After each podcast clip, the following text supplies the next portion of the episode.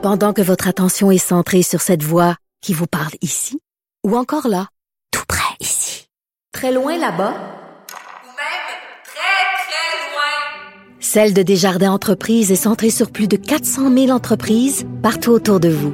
Depuis plus de 120 ans, nos équipes dédiées accompagnent les entrepreneurs d'ici à chaque étape pour qu'ils puissent rester centrés sur ce qui compte, la croissance de leur entreprise.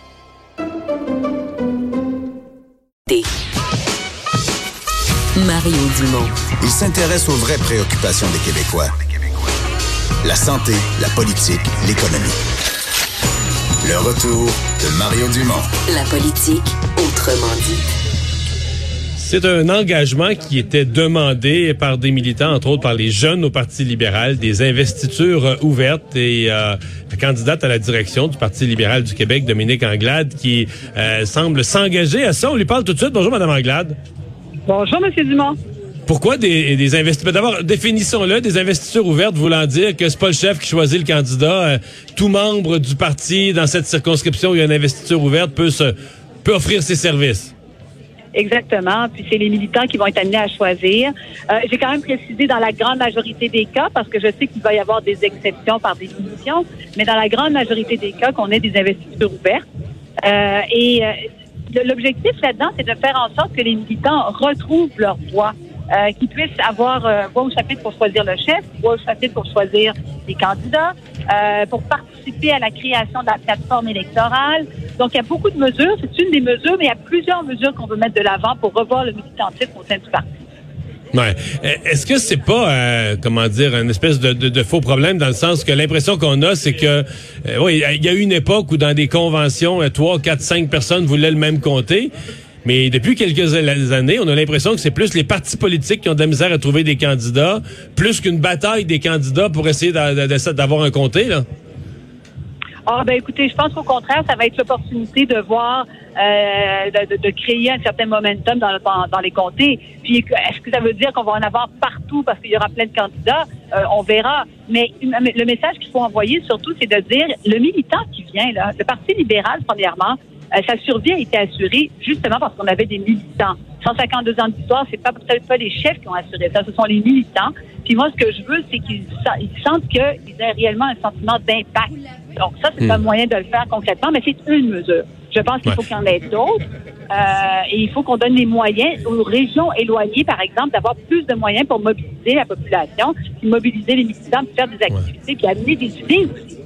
Iriez-vous jusqu'à dire, euh, parce qu'il y a un point où Justin Trudeau était très, très, très rigoureux là-dessus, il était pas question de, de donner des comtés à des candidats vedettes, il fallait absolument garder l'investiture ouverte. Donc même quand on recrutait un candidat vedette, on disait, garde, faut que tu te présentes à la convention, puis si quelqu'un d'autre se présente contre toi, il faudra l'affronter, vendre des cartes de membres. Euh, iriez-vous jusque-là ou vous gardez quand même une mainmise sur certains, certains comtés pour imposer des candidats, des candidats ministrables, des candidats vedettes? Alors, moi, ce que j'ai dit, c'est que c'est pour la grande majorité des comtés qu'il y aurait des investitures ouvertes. Pour des raisons démographiques. On veut avoir une représentation de gens qui, sont, ont plus d'expérience, qui sont plus jeunes, de parité. Euh, il va falloir qu'on soit euh, qui, qui ait une certaine flexibilité. Euh, et euh, c'est pour ça que j'ai pas dit absolument tous les comtés impérativement. La grande majorité, c'est le principe. Est-ce qu'il y aura des exceptions? Je pense qu'il y aura des exceptions.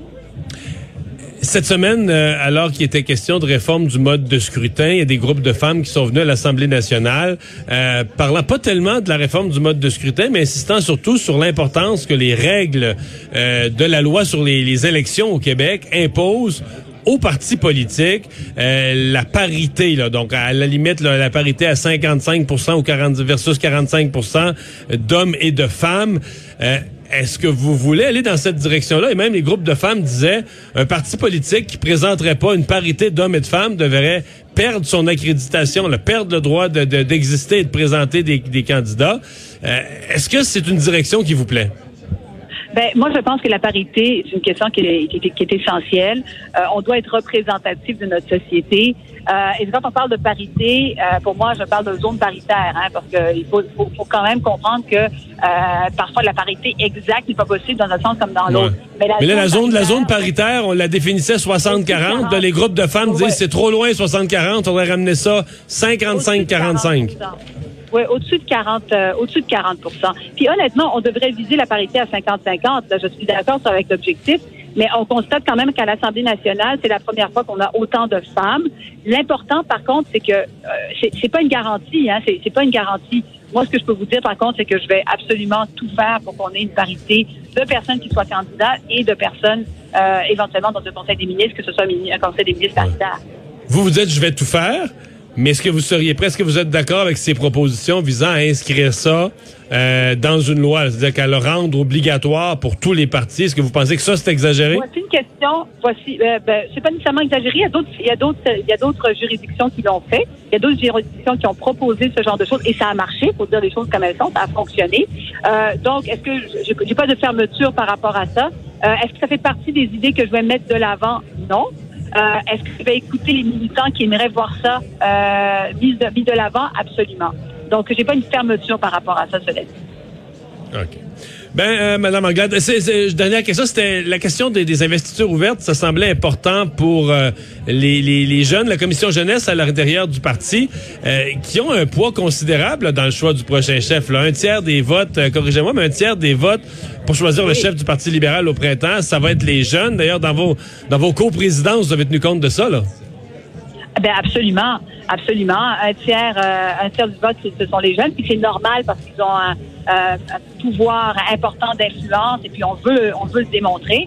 Euh, et dans les coprésidents, ben un tiers des coprésidents, c'est représenté par, un ancien président de la commission jeunesse et une jeune femme qui a créé le comité sur la condition féminine à l'intérieur du parti. Donc ça vous montre déjà les intérêts qu'on porte à ces, à enjeux. Madame Anglade, merci d'avoir été là. Merci à vous. Au revoir, Dominique Anglade, euh, candidate à la direction du Parti euh, libéral. Là, on va faire une pause. Euh, Au retour, le tour d'horizon des affaires internationales de cette semaine. Le retour de Mario Dumont.